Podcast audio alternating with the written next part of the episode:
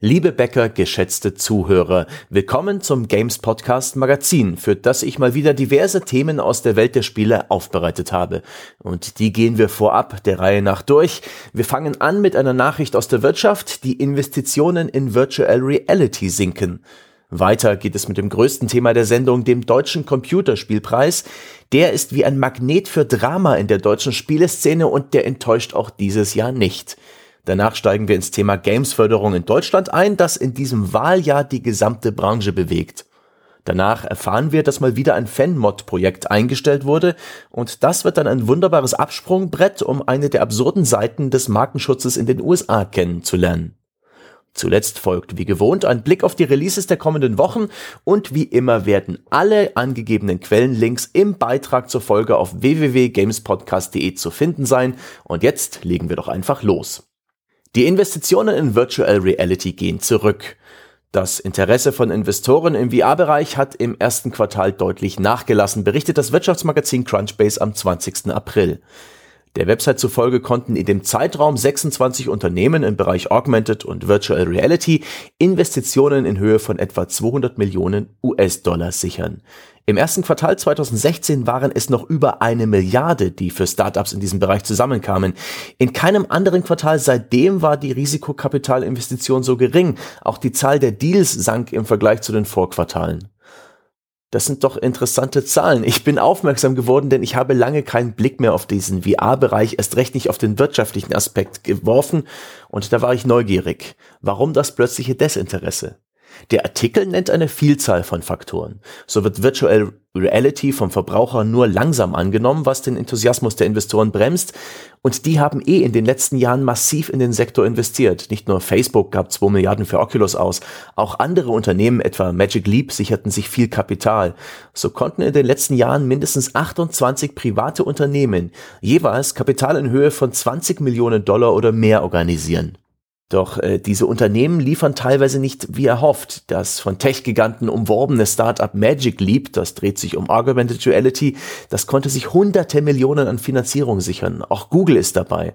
Aber der jüngste Prototyp blieb wohl hinter den Erwartungen der Investoren zurück. Man spricht davon, dass die Firma zu große Versprechungen an ihre Shareholder gemacht habe.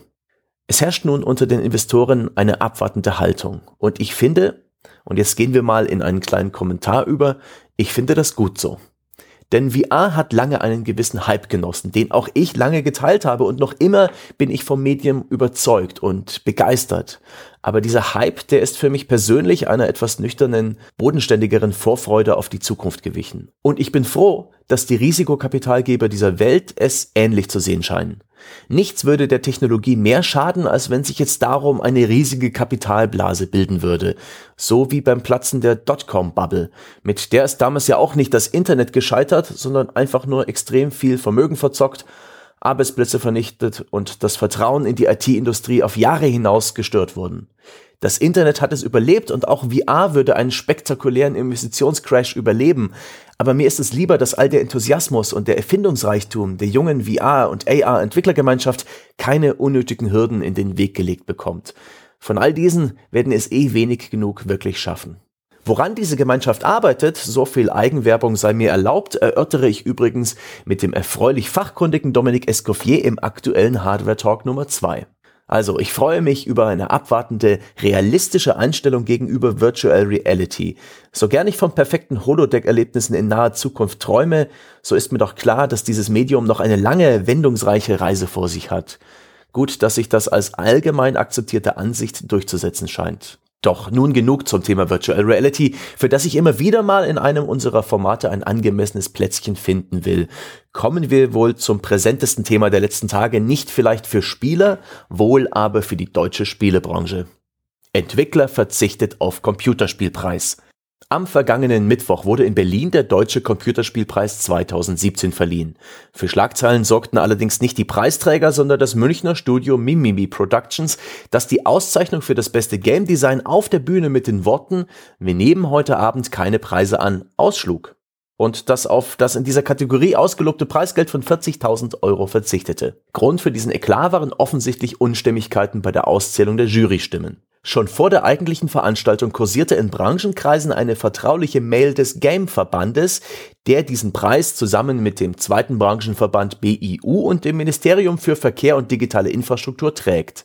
Dieser Mail zufolge sei es bei den Abstimmungen der für die Preisträger ausschlaggebenden Hauptjury zu Unstimmigkeiten bei der Stimmabgabe gekommen.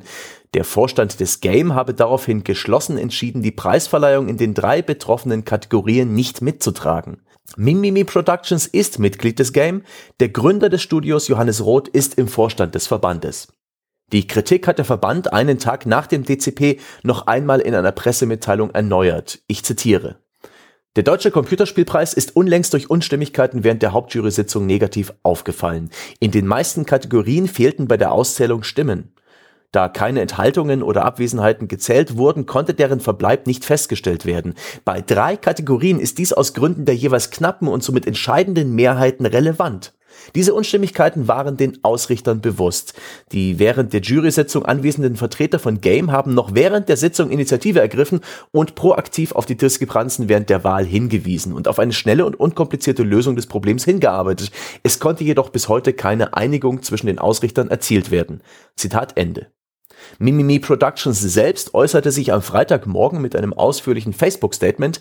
Das Studio weist darin auf die Komplexität des Themas hin, drückt den Respekt vor den DCP-Veranstaltern und Teilnehmern aus und stellt klar, dass man die Entscheidung allein getroffen habe. Die Begründung dann lautet, und wieder zitiere ich, in den Tagen vor der Preisverleihung haben sich Informationen aus zuverlässigen Quellen verdichtet, die darauf hinweisen, dass es zu Unstimmigkeiten beim Hauptjury-Wahlverfahren des DCP 2017 gekommen ist. Dies betrifft zum einen die Durchführung der Wahl selbst. Wir verweisen an dieser Stelle auf das Statement des Game. Zum anderen gibt es ernstzunehmende Bedenken, dass die Wahl durch die Hauptjury einer vernünftigen Auseinandersetzung mit den eingereichten Spielen nicht gerecht wurde. Da wir bei der Wahl nicht anwesend waren, liegt es an den drei Ausrichtern und der Hauptjury, gemeinschaftlich zu klären, in welchem Umfang diese Aussagen korrekt sind. Wir haben kein Interesse daran, dem DCP zu schaden. Es stand für uns jedoch nicht zur Debatte, einen Preis anzunehmen, der eventuell nicht korrekt und fair vergeben wurde. Zitat Ende. Es ist also das Wahlprozedere des DCP, das hier angeprangert wird. Dabei werden zunächst von vierköpfigen Fachjurys die Nominierten bestimmt. Danach muss sich eine bis zu 30-köpfige Hauptjury mit zwei Drittel Mehrheit für einen Sieger pro Kategorie entscheiden.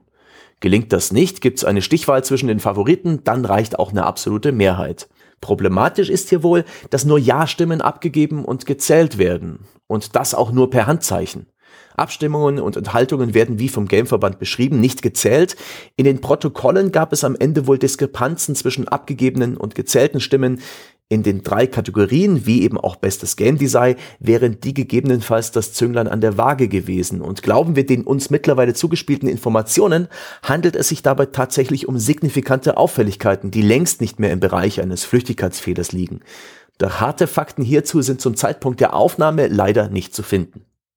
Die Jury des DCP jedenfalls lehnte eine Neuauszählung mehrheitlich ab, trotz der Auffälligkeiten. Und keine Satzung hinderte sie daran. Und das ist der eigentliche Skandal, der sich hier aktuell herauskristallisiert. Vielleicht ist Skandal auch das falsche Wort, man könnte von peinlichen Versäumnissen sprechen. Das aktuelle Prozedere, so erfuhren wir aus Branchenkreisen, wird dem DCP wohl vom Bundesministerium diktiert. Und wir dachten immer, die Politik kennt sich mit Wahlen aus. Kritik am DCP ist übrigens nicht neu. 2010 beispielsweise wurde entgegen des Reglements die internationale Version von Anno 1404 nachnominiert und zum besten internationalen Spiel gekürt. Der Stern sprach daraufhin von Etikettenschwindel, die WAZ nannte die Veranstaltung eine Farce. 2014 traten André Peschke und der heutige Gamestar-Chefredakteur Heiko Klinge aus Protest gegen die Behandlung von ab 18 Spielen aus der Jury aus. Mimimis Verweigerung beim DCP jedenfalls wird in der Branche gerade ausführlich diskutiert und aufbereitet. Der BIU stellte sich in einer knappen Pressemitteilung etwa hinter die Jury.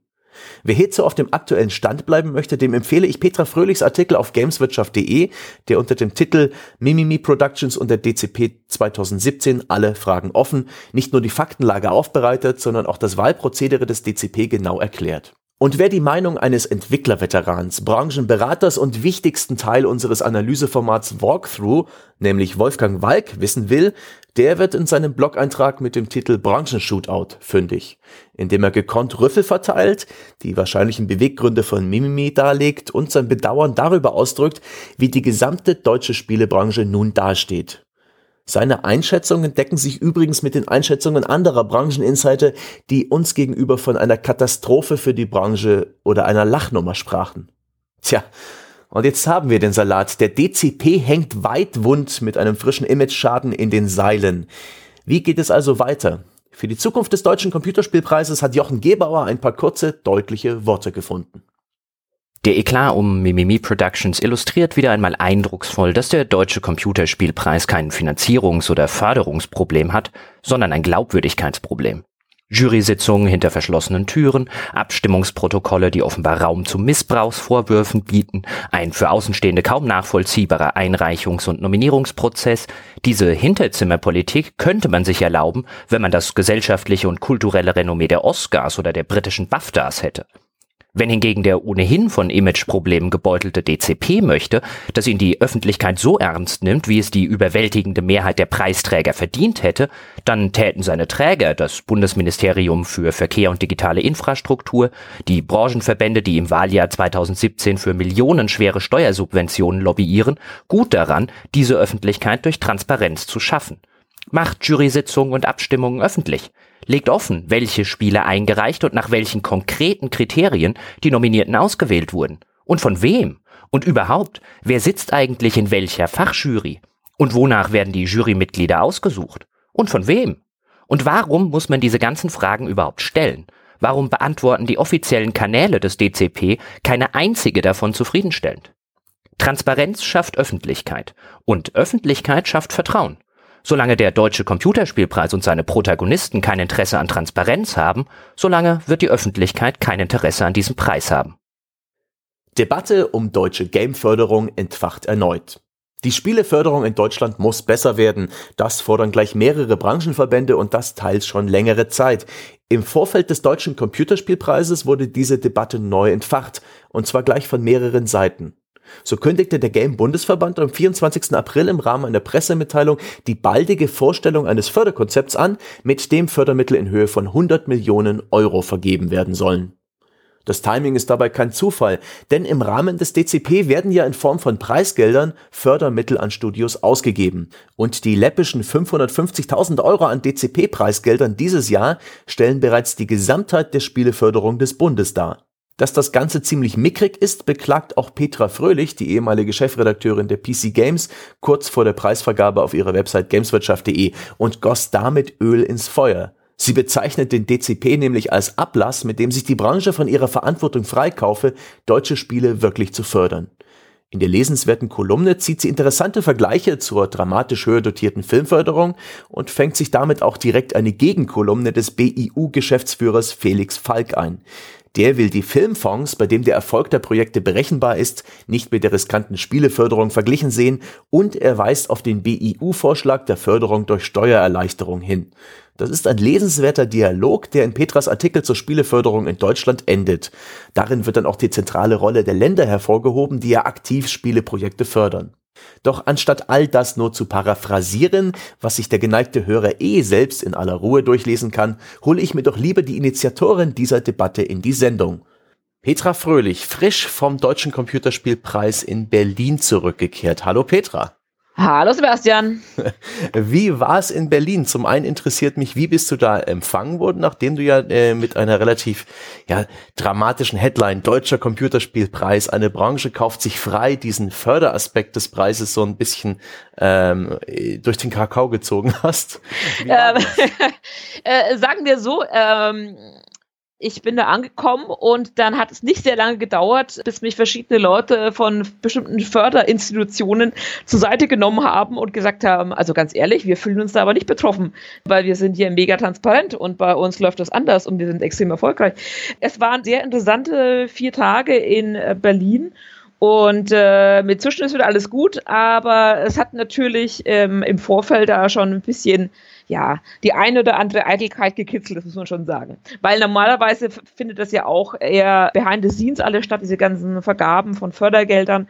Und äh, das ist eher selten, dass man drauf guckt und sagt, sag mal, was passiert mit der Kohle eigentlich? Und das ist, ja, ist ja doch, sind doch ein paar Mark, die da verteilt werden in Deutschland. Und du hast ja auch in deinem Artikel so ein bisschen zurückgeblickt in die Vergangenheit, damals als auch die PC Games, da erinnere ich mich als Leser noch, ähm, gegen eine vermeintliche Spiele-Zwangssteuer ähm, ins ja. Feld gezogen ist. War das rückblickend betrachtet vielleicht ein Fehler, da so Stimmung dagegen zu machen oder hältst du das nach wie vor für richtig? Ja, damals war das natürlich auch ein Stück weit verlagsmotiviert, sage ich mal. Wir hatten ja Spielemagazine mit DVDs, auf denen befanden sich Spiele-Vollversionen und am Ende des Tages hätte so eine Abgabe natürlich auch die Hefte getroffen und die Hefte hatten ja damals noch um die smart sechsstellige Auflagen. Das, da wäre es also um richtig Geld gegangen. Aber de facto war es natürlich eine, eine, eine konzertierte Geschichte, an der alle Interesse hatten, die Spiele verkaufen. Und wir fanden das damals ähm, eine coole Sache. Wie das gekommen wäre, wenn das eingeführt worden wäre, kann man natürlich nur spekulieren, ob das jetzt äh, toll wäre oder nicht. Aber es ist zumindest so, dass die, dass die Filmbranche, die ja so eine Abgabe hat, also jeder Kinobesitzer zahlt ein paar Prozent seines Umsatzes in so einen Topf ein und da werden dann wieder Filme und ähm, Dokumentationen und Krimis und so weiter finanziert. Wenn wir sowas in der Games-Branche gehabt hätten, dann wären die letzten Jahre vermutlich etwas anders gelaufen. Es war natürlich, ja, blanke, blanke Glaskugel, äh, wie weit sich das auf die deutsche Branche da sinnstiftend ausgewirkt hätte. Aber klar ist, äh, die Filmbranche hat in, in dem Zusammenhang natürlich die Argumente auf ihrer Seite, indem sie sagen, wir sorgen selber auch dafür, dass wir ein bisschen was in den Topf packen. Ist im Endeffekt ähnlich wie ein wie ein Straßenmusiker, der einen Gitarrenkoffer aufbaut und dann selber schon mal ein paar Münzen reinwirft, damit es nicht ganz so leer aussieht. Das macht ein bisschen besseren Eindruck, als wenn man äh, sich als Branche einfach hinstellt und sagt, Freunde, äh, wir hätten gerne äh, Geld und davon ganz schön viel. Und ähm, deswegen äh, tut sich dann die, die Filmbranche, abgesehen vom roten Teppich und Glamour und Ryan Gosling, natürlich etwas einfacher. Hm. Ähm, und haben wir tatsächlich ein paar traurige oder betrübliche Jahre hinter uns. Die deutsche Spielebranche hat den Anschluss so ein bisschen an, an diesen Weltmarkt verloren. Der André hatte auch so eine, äh, es schaffen nur die wenigsten eine Reportage darüber veröffentlicht, mhm. wie schwierig das eigentlich ist. Genau. Ähm, was ist, was hat in deiner Meinung nach so eine richtig gute, funktionierende äh, Games-Förderung, wie sie auf der ganzen Welt äh, anderswo existiert? Ich denke da an Frankreich, ich denke an Kanada, mhm. äh, Großbritannien. Was hat das verhindert? War es äh, die Arroganz, die Überheblichkeit, der damals, ähm, so, sagen wir mal, zu Cry Crytek-Zeiten doch schon sehr äh, selbstbewussten deutschen Spielemacher? Oder war es die Killerspieldebatte, die den Ganzen in Riegel vorgeschoben hat? Ach, das glaube ich nicht. Also es hat natürlich ein Stück weit mit reingespielt und äh, die Debatten haben sich inzwischen natürlich äh, extrem beruhigt, was die ganze Killerspielnummer anbelangt. Das ist äh, nicht mehr bei weitem nicht mehr so dramatisch wie jetzt vor, vor zehn Jahren, wo das richtig hoch herging. Ähm, das sind mehrere Faktoren wichtig. Das eine ist, dass es der deutschen Entwicklerszene in den letzten Jahren eigentlich ganz okay ging, weil ähm, da sehr viele Firmen, Studios entstanden sind, die extrem erfolgreich sind und heute äh, Millionen Umsätze machen im Bereich der, der Browser und der Mobile Games. Das sind die alle gewachsen, haben Leute eingestellt ohne Ende. Und äh, deswegen steht Hamburg ja heute auch trotz aller Stellenabbaugeschichten immer noch ganz okay da. Und in Berlin wächst auch alles, die stellen auch alle ein. Jede Woche öffnet irgendwo ein neues Studio. Ähm, das ist alles ganz, ganz cool gelaufen, woran es aber Deutschland komplett fehlt. Es ist wirklich so, so ein Spiel, wo man sagt, Wahnsinn, das ist mal was, äh, da lecken sich alle Leute in allen Himmelsrichtungen die, die Finger danach, wie so ein so ein Witcher in Polen oder so ein, so ein Star Wars Battlefront oder ein Battlefield aus Schweden bei DICE. Also etwas, was wirklich für die deutsche Branche steht und wo alle sagen, Wahnsinn, das ist quasi unser super, super Spiel aus Deutschland, das wirklich den Durchbruch weltweit geschafft hat. Das gibt's einfach nicht. Es gibt sehr viele gute, ordentliche, solide Spiele, viele auch, äh, die, die super, super performen ähm, in den App Stores aber davon kriegst du halt nichts mit. Also es fehlen so diese, diese Leuchttürme, wie es immer heißt, äh, wo man auch ein bisschen stolz drauf sein kann. Das ist ähnlich wie im Film, wo man sagt, Wahnsinn, äh, sich Toni Erdmann ist für den Oscar nominiert oder das Leben der anderen kriegt halt einen Oscar. Das ist halt eine andere Nummer. Da, da zehrt eine ganze Branche Jahrzehnte davon, ähm, von, von solchen ähm, Effekten. Und das gab es eben nicht. Und ich aktuell sehe ich da auch nichts, was das sein könnte, was wirklich irgendwie von äh, Los Angeles bis äh, nach äh, Budapest irgendwie alle total cool finden. Hm. Aber nur Förderung wird ja auch kein AAA-Blockbuster. Nee, achso, genau, Förderung, genau, das, da, da, da war was. ja, die, die anderen Länder haben das insofern ganz, ganz clever gemacht. Also ich habe mir da im Rahmen der Games Week auch ein paar Vorträge angehört die Jungs in Quebec zum Beispiel, die haben das quasi von null aus dem Boden gestampft, indem sie halt einfach sehr viel Geld von staatlicher Seite reingepumpt haben. Und das hat die ganze Region quasi auf ein ganz anderes Level gehoben. Und das ist auch das, was ich von den deutschen Entwicklerstudios höre. Wir brauchen halt einfach tatsächlich eine starke Heimatindustrie, ähm, die, die mit, ganz großen Firmen, mit so, so, Mittelständlern, mit kleinen Studios, mit, mit Start-ups, mit Hochschulausgründungen, also, wo alle so, so ihr Platz haben. Und ähm, deswegen ist es auch ganz, ganz wichtig, dass die verschiedenen Förderkonzepte, wie sie jetzt im, im Raum sind, da nicht so, so Satelliten sind, die ja einmalig umgesetzt werden, sondern es muss da alles zusammenkommen, damit ähm, auch zum Beispiel ähm, Studenten ähm, ein Studio gründen können, ohne sich für Jahrhunderte zu, zu verschulden.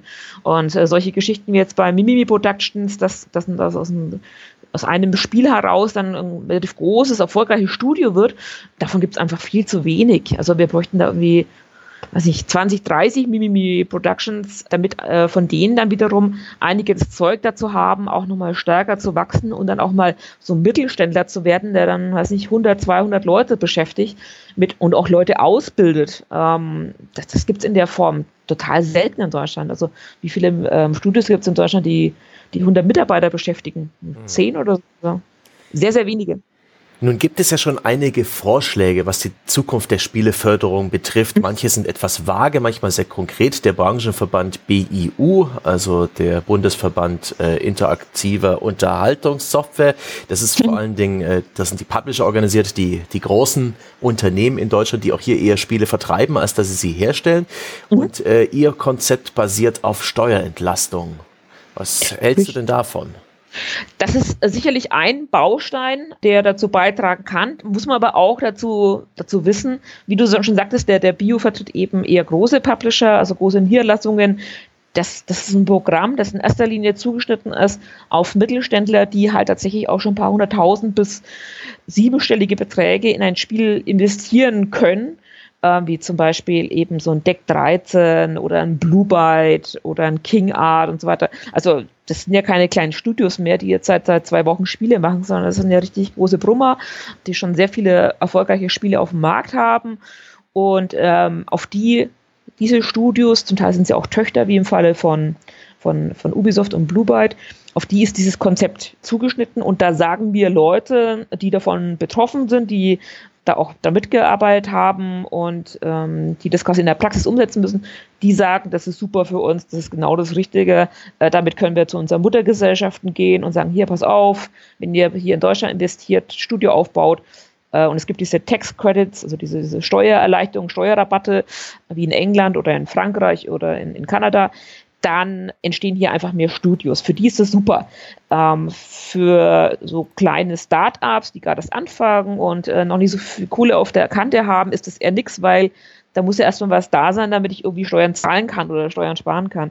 Und insofern äh, muss es, glaube ich, ergänzt werden durch so Dinge, die jetzt auch der, der Game-Bundesverband vorgeschlagen hat, dass man eben auch Konzepte hat für kleinere ähm, Studios, Startups und so weiter. Das muss ich halt alles ergänzen, damit das halt so, so eine runde Geschichte ist. Aber die Zeit drängt, denn in wenigen Monaten wird gewählt und die Parteiprogramme entstehen ja jetzt in diesem Moment. Also ähm, das muss jetzt relativ äh, zügig passieren. Da hat ja die Dorothee Beer, äh, die, die Staatssekretärin vom, äh, vom Verkehrsministerium, gestern auch nochmal darauf hingewiesen beim Computerspielpreis, Leute, macht was, äh, sonst ist es zu spät und dann findet das nicht mehr Eingang in die ganzen Wahlprogramme und in die Parteitage.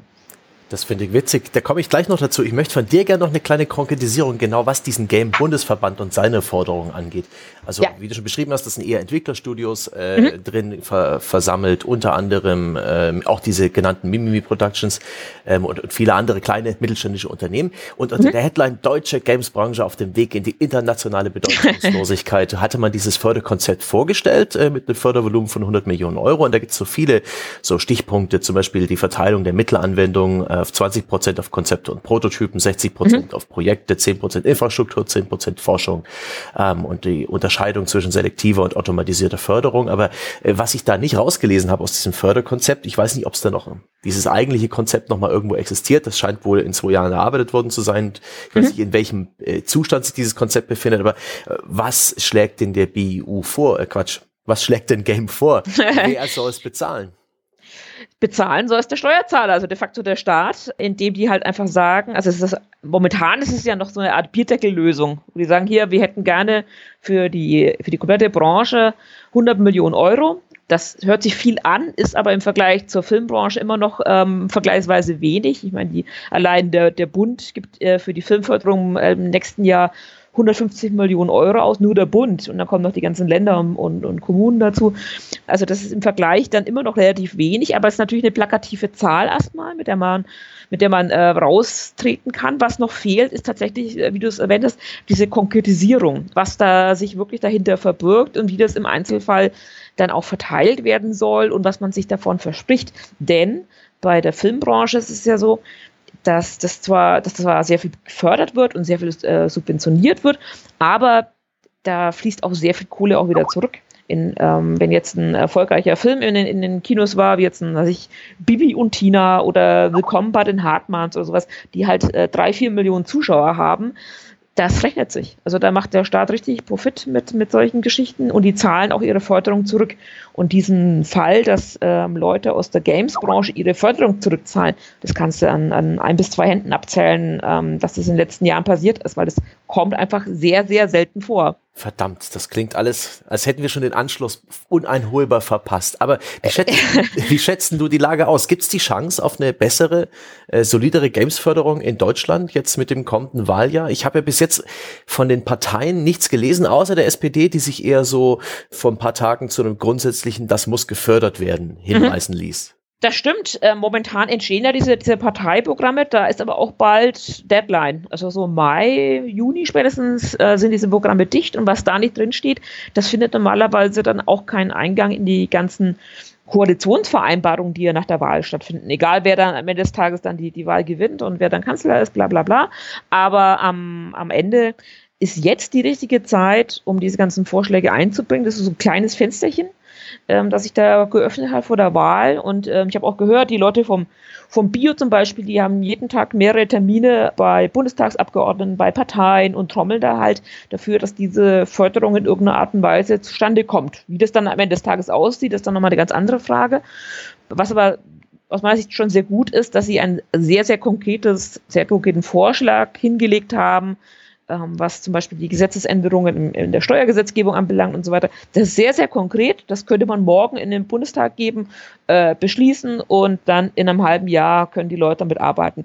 Das ist schon mal nicht schlecht. Also, dass man einen konkreten Vorschlag hat und dann halt nicht nur quasi eine Förderung in den, in den oder eine Forderung nach Förderung quasi in, in den Wald hineinschreit. Äh, das äh, hat schon sehr viel Charme. Und ähm, da werden wir dann im September besichtigen können, was aus den ganzen Sachen ähm, geworden ist. Ich meine, die lokale Förderung von den Bayern und von den Berlinern und von den Nordrhein-Westfalen und Nordmedia und so weiter, die geht ja trotzdem weiter. Aber was halt im Vergleich zur Filmförderung fehlt, ist so, so ein bundesweites Konzept, wo auch jemand, der in, weiß nicht, Schleswig-Holstein oder im Saarland sitzt, sagt, ich habe eine tolle Idee für ein Spiel, würde ich gerne umsetzen, bitte fördert mich. Das gibt es halt momentan nicht. Na, dann bin ich mal gespannt, in welcher Form und wie und wann die Parteien Position beziehen zu diesem Thema. Und ich hoffe doch, du bereitest dann äh, das Ganze auch auf gameswirtschaft.de auf, ganz übersichtlich. Kurz Unbedingt. Ausgezeichnet. Dann vielen lieben Dank für deine Einschätzung und äh, danke, dass du hier kurz reingeschaltet hast. Tschüss. Sehr, sehr gerne. Tschö. Red Dead Redemption 5 ist tot. Das Modding-Projekt mit diesem Titel hatte das Ziel, die Spielwelt des Open-World-Westerns Red Dead Redemption, der nie für PC erschien, als Online-Map in die PC-Version von Grand Theft Auto 5 zu transportieren. Rockstar Games, Inhaber und Entwickler beider Titel, kontaktierte den Initiator des Modding-Projekts, in das Mitglieder teils schon Jahre investiert hatten, und ließ die Arbeiten darin unterbinden. Der Leiter des Teams, Mr. Leisureware, schreibt dazu in gtaforums.com, ich weiß, das wird eine bittere Pille zu schlucken sein, aber wie ihr vielleicht mitbekommen habt, wurden wir kontaktiert. Und leider müssen wir euch mitteilen, dass wir das Projekt einstellen. Also danke Leute, wir haben uns alle so darauf gefreut, aber es wird nicht passieren. Sorry. Zitat Ende. Wieder einmal unterbindet ein großer Publisher ein ambitioniertes Mod-Projekt. Wieder einmal wird der Enthusiasmus einer Fangemeinschaft mit Füßen getreten. Warum tun Publisher das? Wieso unterbindet etwa Nintendo ein fangemachtes Pokémon-MMO? Doch nicht etwa aus Angst vor Konkurrenz. Muss es den Spieleschaffenden des Konzerns nicht in der Seele wehtun, wenn ein aus ungebremster Begeisterung und Liebe für ihr Schaffen geborenes Projekt einfach so verboten wird? Immer wenn ich solch eine Nachricht lese, dann erzeugt es bei mir im Kopf das Bild des rücksichtslosen, herzlosen Kapitalisten, der keinen Spaß versteht. Doch dieses Bild ist nun passé, seit ich von einer Facette des Themas erfuhr, die mir vorher einfach nicht klar war. Mein Kollege Jochen Gebauer erklärt die Krux an der Sache nachfolgend einfach mal genauer. Der Washington Post-Kolumnist Gene Weinberg staunte im Jahr 2011 nicht schlecht, als er Post von den Anwälten eines Kopfbedeckungsherstellers bekam. Kurz zuvor hatte Weinberg seinen Lesern in einer Kolumne empfohlen, doch einfach einen Stetson zu tragen, wenn sie sich amerikanischer fühlen wollten. Bei einem Stetson handelt es sich umgangssprachlich um einen Cowboy- oder Kavalleriehut aus dem Wilden Westen. Stetson ist aber auch der bis heute bestehende Hersteller solcher und anderer Kopfbedeckung. Die Anwälte von Stetson forderten, dass Weinberg es in Zukunft unterlassen solle, den Ausdruck Stetson generisch für einen Hut zu verwenden oder ihn alternativ immer mit dem passenden Trademark-Symbol kenntlich zu machen. Gene Weinberg hatte Bekanntschaft mit der sogenannten Genericization gemacht, einem US-amerikanischen Markenrecht fundamentales Konzept, das vereinfacht gesprochen besagt, dass man seine Markenrechte verliert, wenn der Markenname in den allgemeinen Sprachgebrauch übergeht. Im Deutschen kennt man dieses Phänomen von den Tempo-Taschentüchern. Ein berühmtes Beispiel aus der US-Historie ist etwa das deutsche Pharmaunternehmen Bayer, das die Markenrechte an Aspirin verlor, weil die Amerikaner irgendwann Aspirin sagten, wenn sie Kopfschmerztabletten meinten. Ein anderes Beispiel ist das US-Unternehmen Xerox, dessen Fotokopierer in den 70er Jahren so populär wurden, dass Xeroxen Einzug ins allgemeine Vokabular fand und den Hersteller dazu veranlasste, die amerikanische Öffentlichkeit in groß angelegten Werbemaßnahmen zu bitten, doch stattdessen Fotokopieren zu sagen.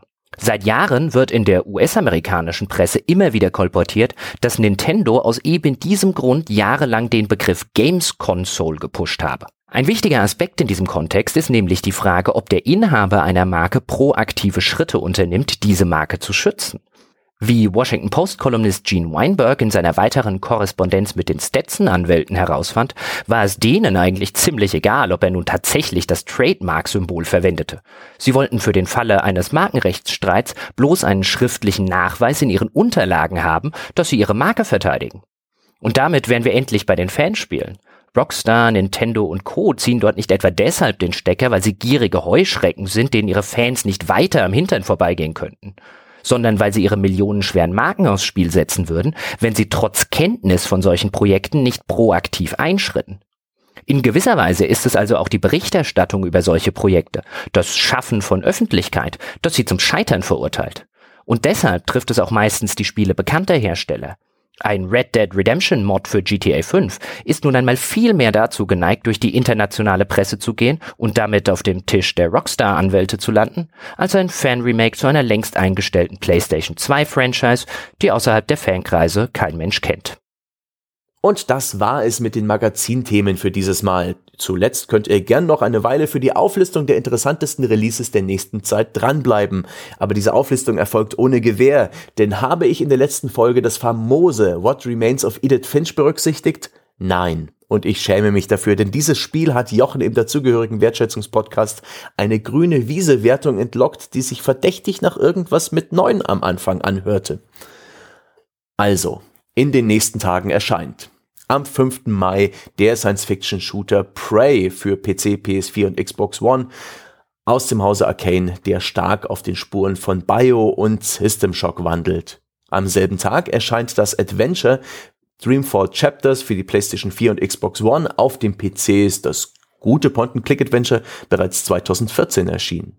Am 8. Mai dann Birthdays The Beginning. Das ist ein japanisches Spiel im klötzchenhaften Minecraft-Look, in dem man eine Landschaft formen und entwickeln muss und dann zuschauen, wie ein kleines Ökosystem entsteht. Sieht sehr schrullig und schräg aus, erscheint für PC und PS4.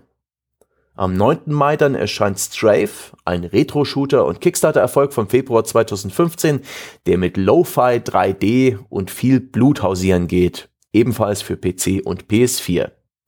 Am 16. Mai dann erscheint The Search von Deck 13, ein Souls-inspiriertes Science-Fiction-Action-Rollenspiel für PC, PS4 und Xbox One. Damit wären wir am Ende. Vielen Dank fürs Zuhören. Vielen Dank für die Unterstützung unseres Projekts bei Patreon. Ich hoffe, auch diese Folge war hörenswert und interessant.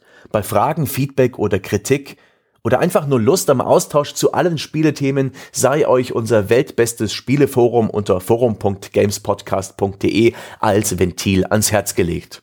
Bis zum nächsten Mal.